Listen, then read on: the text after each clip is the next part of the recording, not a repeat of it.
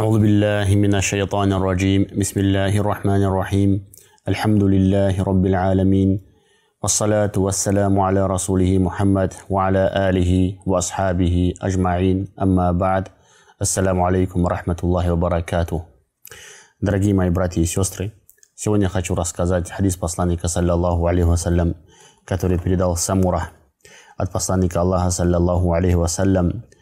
Посланник сказал, لا تساكنوا المشركين ولا تجامعوهم فمن ساكنهم أو جامعهم فليس منا.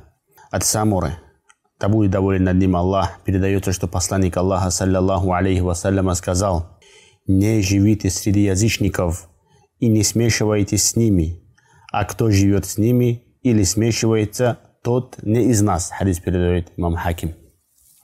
«Не живите среди язычников, не смешивайтесь с ними, а кто живет с ними или смешивается, тот не из нас, сказал посланник, саллаллаху алейхи вассалям. Есть час ученых, которые говорили о том, что в хадисе идет речь о человеке, который живет среди кафиров, с которыми воюют мусульмане. У мусульман, между мусульманами, этими кафирами идут боевые действия. И мусульманин живет среди этих кафиров, с кем воюют мусульмане. И если этого мусульманина коснется то же, что коснулось не мусульман, или же он попал под обстрел, или же ему попали те стрелы, которые пустили мусульмане, и он умер среди них, ни посланник, саллаллаху алейхи вассалям, ни мусульмане не несут ответственность за это, потому что он живет среди кафиров.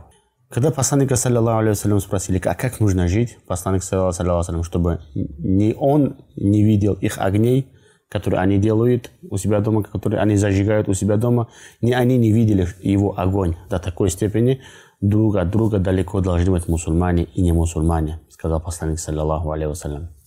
Также пророк, саллаллаху алейхи вассалям, поступил с пленниками Бадра. Среди курайшитов, которые вышли, вместе, которые вышли против посланника, саллаллаху алейхи вассалям, были мусульмане, которые не сделали хиджру переселение к посланнику Аллаха, саллиллаху алейхи в Медину. Когда они попали в плен к пророку, саллиллаху алейхи вместе с другими мушриками, пророк с ними обходился так же, как обходился он с пленниками-многобожниками.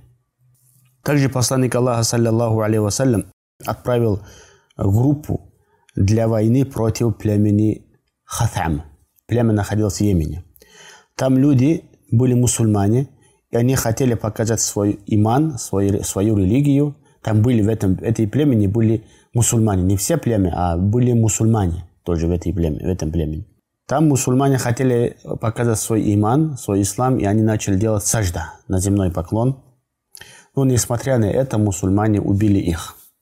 А когда эти вести дошли до посланника Аллаха, саллаллаху алейхи вассалям, пророк, алейхиссалату вассалям, приказал выплатить половину Дио, выкуп, который дают за убийство, за убийство человека нужно платить 100 верблюдов. Посланник, саллиллаху алейhi приказал дать половину. Почему? Потому что эти мусульмане сами стали причинами тому, чтобы их убили, так как они жили среди кафиров, а среди кафиров жить нельзя. Нужно было переселиться к пророку, саллиллаху или же места, где живут преимущественно мусульмане.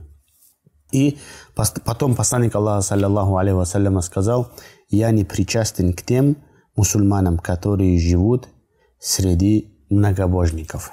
Из этого хадиса мы видим, что мусульманину следует жить среди мусульман и не следует жить в враждебной мусульманам территориях.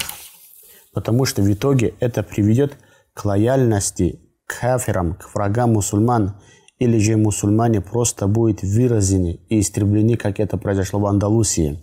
Мусульмане, которые получили гарантии безопасности, и возможность исповедовать свою религию свободно, но потом все гарантии были нарушены, и всех мусульман в Испании перерезали. Потом нам говорят, что ислам был насажден с помощью путем меча и огня, субханаллах. Не было и нет религии в мире более милосердной, более милостивой, более мягкой, чем наша религия. Тем более сегодня в тех местах, где не оставляет исповедовать ислам, не дозволяет ходить девочек в хиджабах в школу, университетах, учиться в вузах. В этих местах мусульманина, у мусульман нет никакого оправдания жить в этих местах.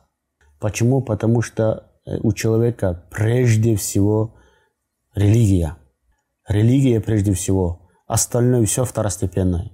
Если у нас не получается в тех или иных местах исповедовать религию, и есть где лучше, где больше оставляет совершать религию, туда нужно. В этих местах нужно жить.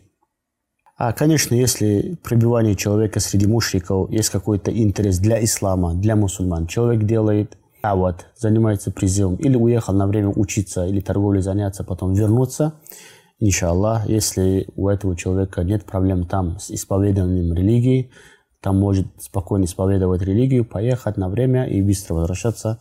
Аллаху алям, некоторые, есть ученые, которые дозволяют.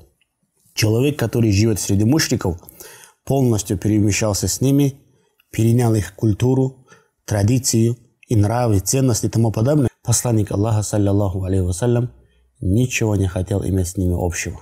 Поэтому сказал, саллиллаху алейхи вассалям, я не имею отношения к человеку, к мусульманину, который живет среди кафиров.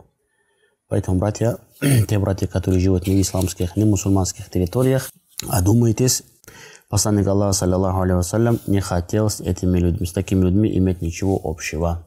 Да поможет нам Аллах, субхану ва простить нам наши грехи, исправить нам наше положение. Вассаламу алейкум ва рахматуллахи ва баракатух.